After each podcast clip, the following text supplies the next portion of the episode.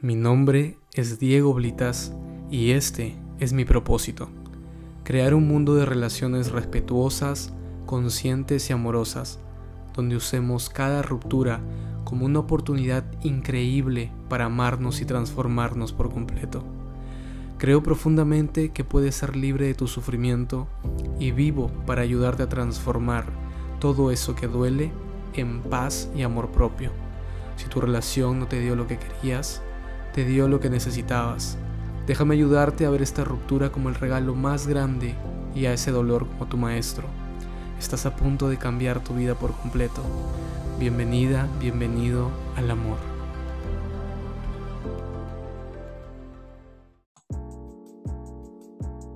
Muy buenas tardes a todos, bueno, buenas noches, buenos días, de donde nos estén escuchando. Bienvenidos a un episodio más del podcast de Rupturas Conscientes. Nuevamente tenemos un invitado de lujo especial, Juan Cruz, más conocido como Juanchi, un gran colega, un gran coach, que también está impactando en miles y cientos de personas a poder transformar su vida.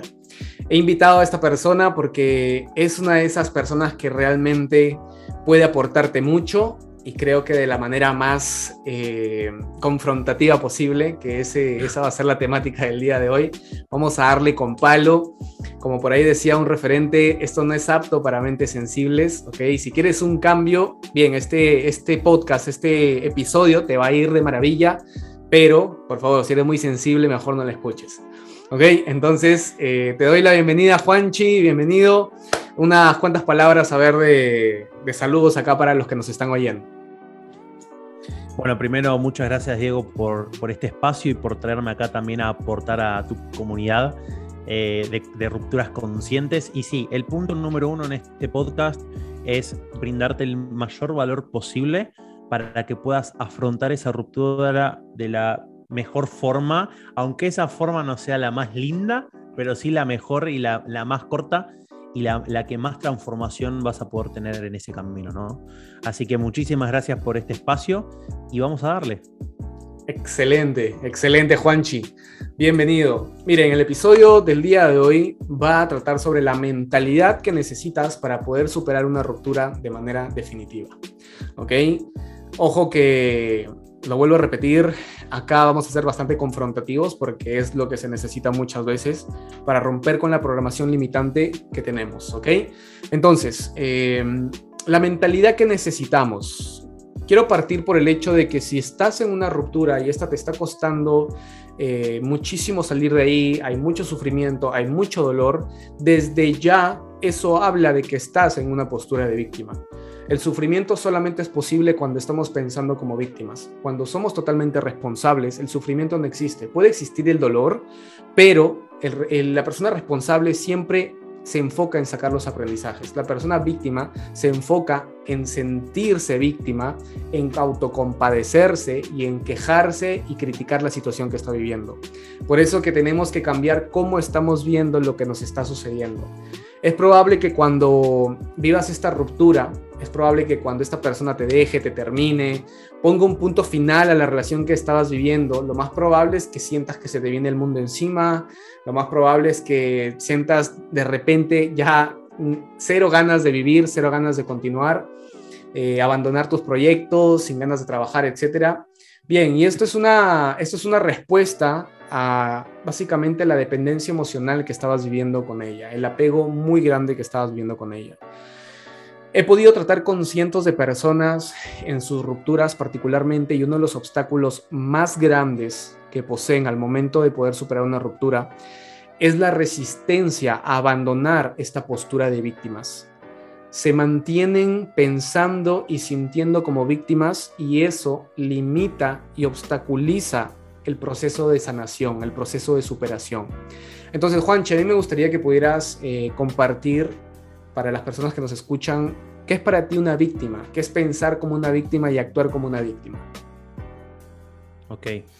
Mira, hay algo, y antes de ir a ese punto de, cómo es que, cómo se comporta una persona y cómo piensa una persona víctima, seguramente, que es algo por lo que yo también pasé, te preguntas, ¿no? ¿Por qué? ¿Por qué no puedo salir de este estado? ¿Por qué sigo sufriendo, no? ¿Por qué sigo sintiéndome eh, triste eh, o hasta personas que llegan a la depresión porque dicen, la puta madre, ¿por qué siempre me pasa lo mismo? ¿Por qué, por qué nadie me valora? ¿O por qué todos los hombres se van y me dejan sola?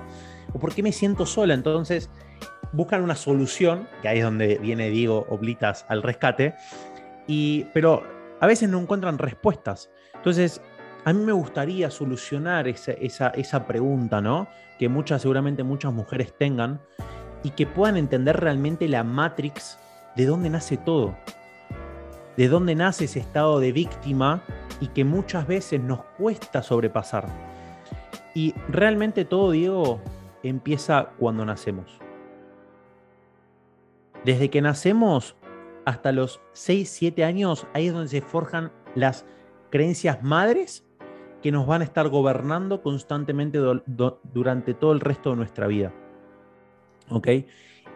Y me gustaría diferenciar entre dos cosas muy importantes, que es la mente consciente y la mente subconsciente. Y acá me voy a empezar a meter profundo, ¿eh? porque acá yo no te voy a dar paja, acá te voy a dar la posta, como se dice acá en Argentina, la verdad de por qué estás teniendo la vida que tenés y qué tenés que hacer para romper con la vida de mierda que estás llevando y con el nivel de creencias que estás teniendo.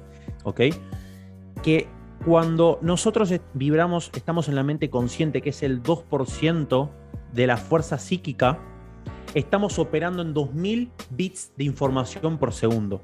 Procesamos.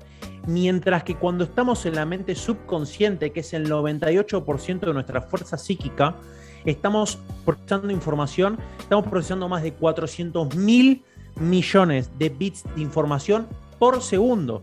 Repito, la mente subconsciente 2000 bits de información por segundo. La mente subconsciente 98% de tu fuerza psíquica 400 mil millones de bits de información por segundo. ¿Eso qué quiere decir? De que cuando obviamente el subconsciente gobierna absolutamente todas nuestras decisiones, pensamientos, creencias, literalmente absolutamente todo. Entonces, volvamos. Cuando nosotros eh, desde que nacemos hasta los 6-7 años, ¿qué pasa? Nosotros somos seres humanos. ¿Cuál es nuestra principal función como seres humanos? Sobrevivir. ¿Cuál es nuestra segunda función como seres humanos? Reproducirnos. Pero vamos a ir con la primera. La principal función del ser humano es sobrevivir. Y como cuando vos naces, nosotros somos seres humanos que vivimos en sociedad y nosotros requerimos, ¿por qué, ¿Por a alguien le duele tanto la separación?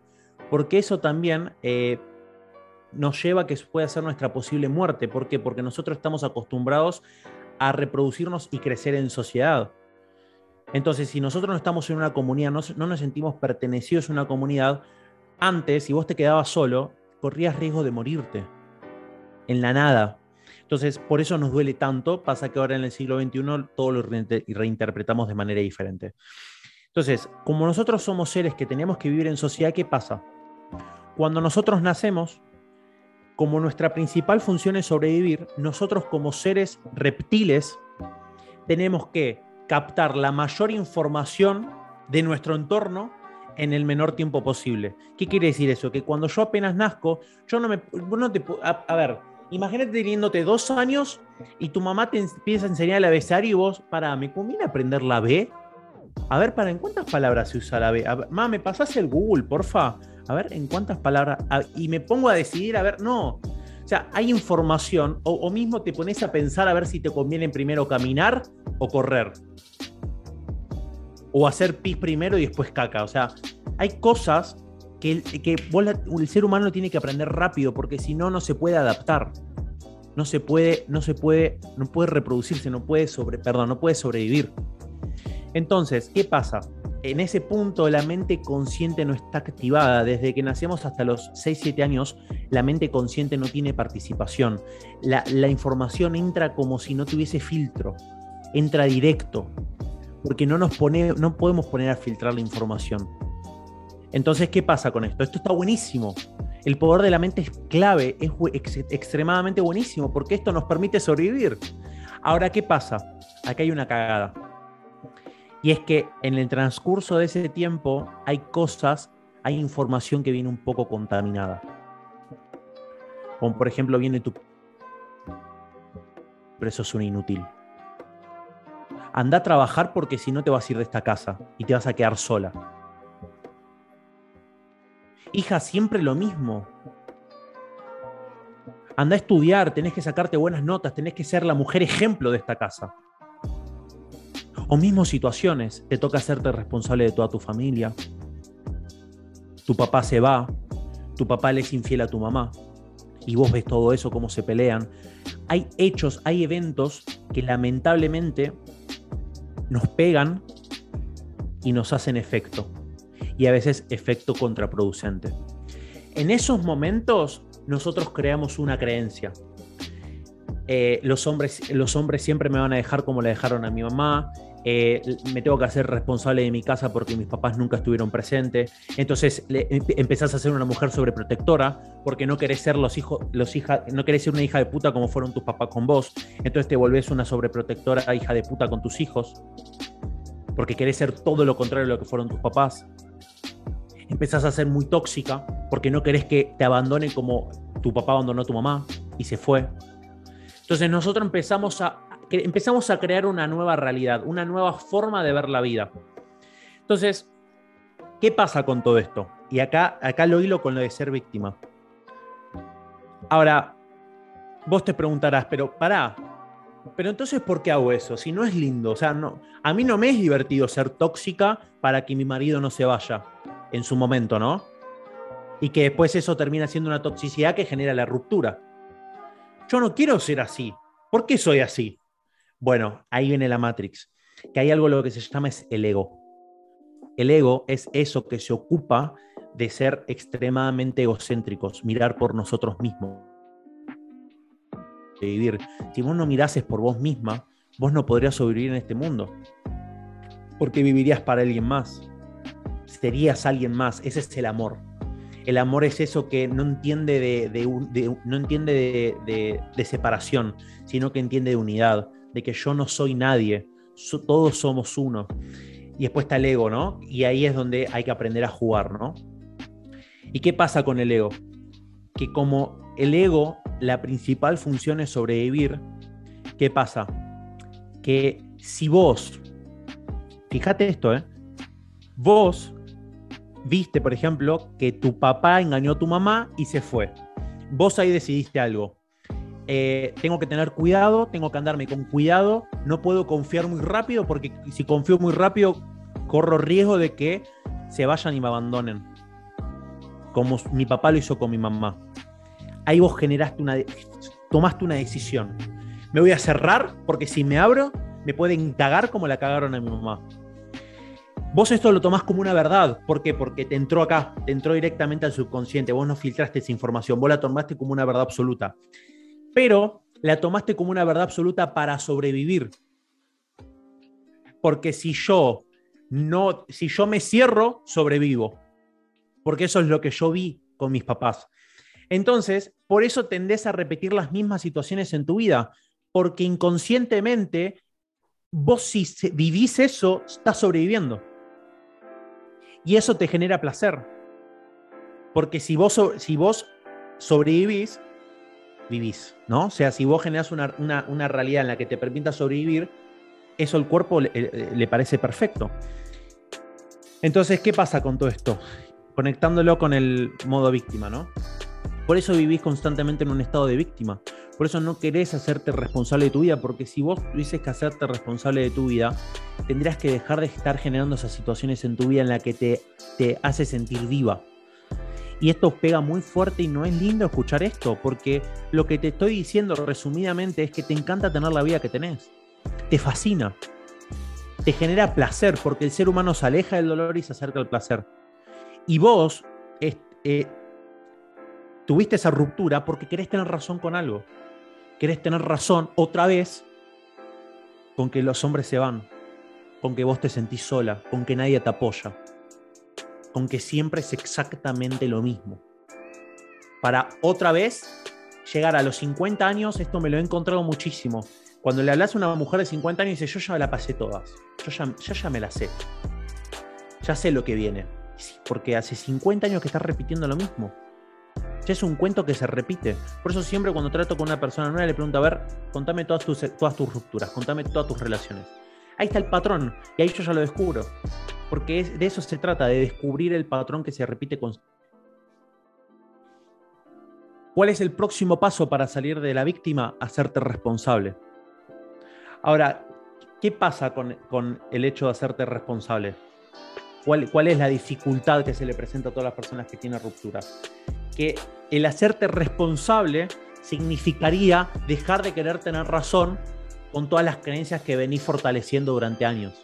Y eso rompe con todas tus estructuras. Ahí, ahí no es cómodo. Ahí no está lindo. Porque ahí, ay, puta, tenés que dejar de hacerte la... Ay, pero, ¿por qué todo? Hablar con todas tus amigas, pero siempre los hombres me hacen todo lo mismo, son todos iguales. Y querer tener razón con eso. Entonces, si vos lográs, y sé que este, sé que primero, muy pocas personas ya habrán llegado hasta acá, y segundo, muy pocas personas lo van a aplicar. Pero si realmente vos entendés esta información y cómo realmente puede impactar en tu vida que dejes de hacerte la víctima y te conviertas en una mujer responsable de su ruptura, puta, o sea, ya está, o sea, no, ¿qué más querés? ¿Para qué querés técnicas, tips, eh, música de meditación ancestral que te conecta con tu quinto chakra y te libera de todas tus emociones. No, es agarrarte los dos ovarios que tenés, hacerte responsable de tu vida y querer dejar de tener razón con que todos los hombres te hacen lo mismo y que todas tus relaciones son una mierda. Y ahí realmente va a cambiar tu vida. Estoy encantado con cómo le estás transmitiendo, Juanchi. La verdad que eso es lo que necesitan escuchar las personas. Yo creo que este podcast va sobre todo a, aquellos, como digo, que quieren un cambio, a aquellas que quieren un cambio, pero sienten que en algún punto hay una resistencia en ellos, ¿no? Es que es verdad, o sea, no hay manera amable de poder compartir este mensaje. Si hay una resistencia, requieres una confrontación, requieres sentirte incómodo, incómoda. Eh, es justamente el tema de, ser víctima, y yo lo resumo en una frase que a mí me encanta, que dice que una víctima es una persona que lleva mucho tiempo quejándose de su realidad y no hace nada para cambiarla. Y tal como acabas de mencionarlo, o sea, una víctima es esa persona que dice, no, pobre de mí, eh, siempre sufro, siempre me pasan cosas eh, muy malas, ¿no? Siempre, siempre la, la misma situación. Pero cuando le preguntas, ¿qué estás haciendo para cambiar eso? Hay un silencio, ¿no? Y suena un grillo de fondo, no está haciendo absolutamente nada. Entonces ahí, ya ahí yo me doy cuenta, inmediatamente yo tengo una comunidad gratuita y bueno, hay gente maravillosa y responsable, pero nunca falta el que ingresa y empieza a hablar y a quejarse de que la pareja le hizo esto, de que la pareja le hizo aquello, que la pareja le hizo el otro. Ya, ok, le digo, ya, ok, ¿y qué estás haciendo para cambiar esa situación? Y entonces ahí ya no hay ni una A, ni una B, C, nada, se quedó muda no está haciendo absolutamente nada. Eso es pensar como víctima. La víctima es una persona que ha aprendido a que en la vida tiene que quejarse de las cosas y hacerse la pobrecita. Y lo peor, ha desarrollado un amor a sentirse de esa manera. Ha desarrollado un amor a verse con compasión a sí misma.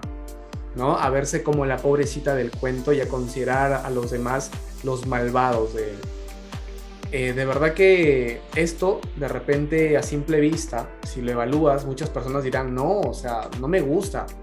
Sí, a simple vista pareciera que no, pero cuando vas y profundizas, hay un amor por sentirte de esa manera, hay un gusto y un placer de sentirte, ay Dios mío, todo me pasa y qué mal, ¿no? Todo me sucede. Hay, hay un placer por sentirte de esa manera. Lo jodido de la víctima es que la víctima nunca cambia su situación y sigues ahí jodido y jodida. Por eso digo, el sufrimiento tiene que ser tan alto, sobre todo para las personas que tienen resistencias, tiene que ser tan elevado que ya estés a punto de volverte loco, loca, y ahí si digas, ok, ya no, ya, no pienso seguir sintiéndome cómodo, cómoda, ni, ni, sintiendo placer por esta situación, necesito cambiar, ¿no? Necesito cambiar lo que estoy, ya no puedo seguir quejándome, necesito actuar, necesito tomar medidas, necesito poder cambiar cómo estoy viendo esto. A la final es una víctima, es producto de una programación, de un condicionamiento, ¿verdad? Tal y como lo dijiste, esto se aprendió de niños. Y yo siempre comparto el, ejemplo más claro de una programación de víctima, por ejemplo, cuando uno es niño o niña y vas corriendo por ahí, como todo niño o niña que, que alguna vez fuimos, vas corriendo y de repente te das contra la mesa ya sea tu pie o tu cabeza, te das, te das duro y terminas llorando, ¿no? Y no demora en venir la mamá o el papá o la tía o el tío o la abuela rápidamente corren en tu auxilio y lo primero que hacen es decirle a la mesa, oh, mesa mala, mesa mala, y le terminan pegando a la mesa, ¿no? Y tú encuentras cierta satisfacción en eso, encuentras cierta calma, en que le hayan echado la culpa a la mesa, que le estén gritando y tú quedas como el pobrecito. Y recibes, ¿qué recibes? Recibes atención, recibes un abrazo, de repente por ahí te compran alguna golosina. Aprendiste en ese momento a asociar placer al momento de sentirte eh, pobrecito o pobrecita la situación. Aprendiste a asociar placer, aprendiste a asociar atención, amor, cuidado con este tipo de, conducta víctima, ¿no? Entonces, desde ahí ya empiezan a hacer nuestra programación. Empieza, empieza de manera subconsciente a desarrollarse esta mentalidad. Este, cada vez que yo me hago víctima, recibo amor, recibo atención, recibo cuidado, recibo apoyo y empieza a gustarme. Si yo al menos tengo una carencia muy grande de amor, la manera en como subconscientemente busco satisfacerla es a través de ser una víctima. Ser una víctima no es más que una manera de poder satisfacer nuestra gran carencia de amor, nuestra gran carencia de atención, nuestra gran carencia de cariño, de aprobación, entre otros. Una víctima eh, justamente es víctima porque hay una carencia en ella. Una persona que se ama totalmente a sí misma, no requiere colocarse en postura de víctima. En cambio es totalmente responsable y se da a sí misma todo el amor que necesita. Ya no lo espera de absolutamente nadie más. Entonces, lo que necesitan acá las personas entender es que estar en la postura de víctima te limita, te jode completamente la vida. Si vas y estudias la vida de las personas más plenas, más exitosas, más millonarias, que han construido cosas increíbles, el denominador común es que piensan de una manera increíblemente responsable. Se hacen responsables de absolutamente todo. Nunca vas a encontrar una víctima entre esos personajes. Nunca. Porque una víctima nunca en la historia de la humanidad ha sido feliz. Nunca en la historia de la humanidad ha podido resolver sus problemas. Para poder terminar con, con lo que estás sintiendo, para poder superar una ruptura, la mentalidad que necesitas es la mentalidad de soy 100% responsable de esto que está sucediendo en mi vida. Porque aunque no lo ves, y eso lo entiendo, no tenemos siempre a la mano toda la información, aunque no lo veas, es importante por entender que nosotros hemos creado esa situación, con cómo pensamos y con cómo actuamos. Has elegido a esa persona.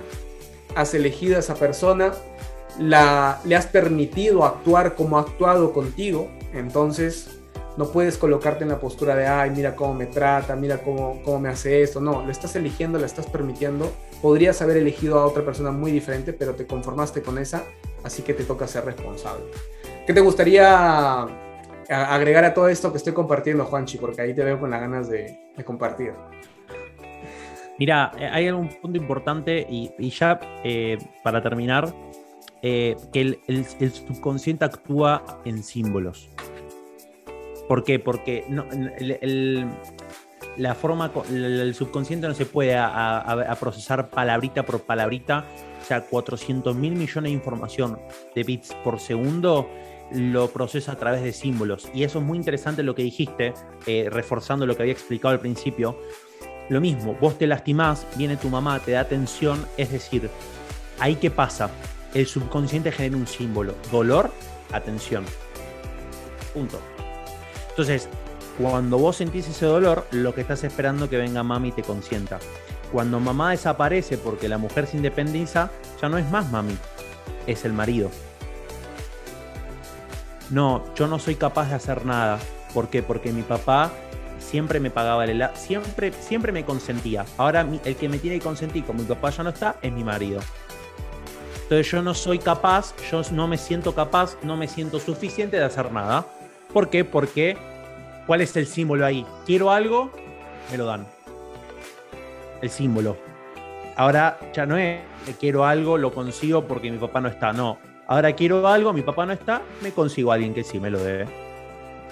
Ahora mi marido ya no me lo quiere dar más, puta, ruptura. Listo. O sea, es, fácil, me explico. O sea, pero claro, cuando está cargado de emoción, puta, te aparecen una banda de, pensamientos, creencias y historias que te permiten justificar eh, toda la mierda de la sociedad y que todas tus relaciones son una cagada y, es una historia súper sofisticada. Pero si empezás a meterte en lo profundo, es una puta simbología de mierda que tiene que venir alguien, rompértela, pegarte dos cachetadas, ey, despertá, hacete responsable y crea la vida que crees. Punto. O sea, es fácil decirlo, no es eh, fácil hacerlo, ¿no? Y lo más importante de todo, y que por lo cual me invita a que cerremos este podcast literalmente acá, es que quiero hacerte una sola pregunta. Porque si estás pasando por una ruptura, seguramente, como a mí me pasó y como a Diego le pasó, te estás clavando 25.000 podcasts, 47 videos de YouTube y 25 libros sobre cómo superar una ruptura. Pero seguís acostada en tu cama y después de este podcast te vas a ir a escuchar una música melancólica para seguir llorando. Entonces, si realmente querés hacer un cambio en tu vida, deja de escuchar información y toma acción. ¿Cuál es la primera acción que haría una mujer responsable?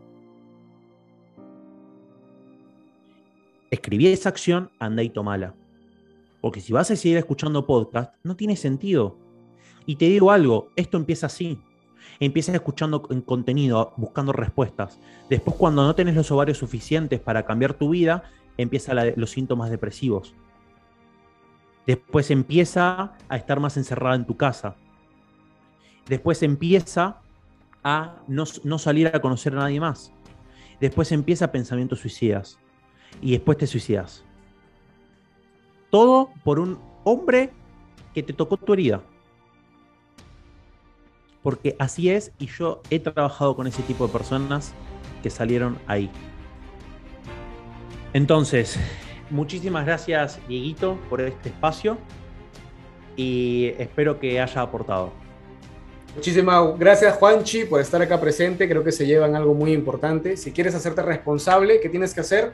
Date cuenta que la ruptura ha venido a tu vida a enseñarte, no a joderte. Empieza a preguntarte qué tengo que aprender. Probablemente la enseñanza más importante es amarte a ti misma, ponerte como prioridad y hacerte cargo de tu vida. Así que hasta aquí queda este episodio, nos vemos en el próximo familia. Estoy encantado de que estés aquí, permitiéndote escuchar este mensaje de amor, evolución y conciencia. Que te permitas usar esta ruptura para crecer y amarte incondicionalmente, porque ese es mi propósito. Y si realmente quieres ponerle un punto final a tu sufrimiento, si realmente quieres un paso a paso para poder lograrlo y superar ese dolor de manera definitiva, yo puedo ayudarte. He creado programas increíbles para poder superar de una manera rápida y efectiva una ruptura. Para poder obtener más información de ellos, visítame y contáctame a través de mis redes sociales. En Instagram como Diego Blitas-bajo y en TikTok como Diego Blitas28. En ambas redes comparto muchísimo información de valor. También puedes contactarme en los enlaces que en cada una de ellas encontrarás. Te envío un abrazo enorme.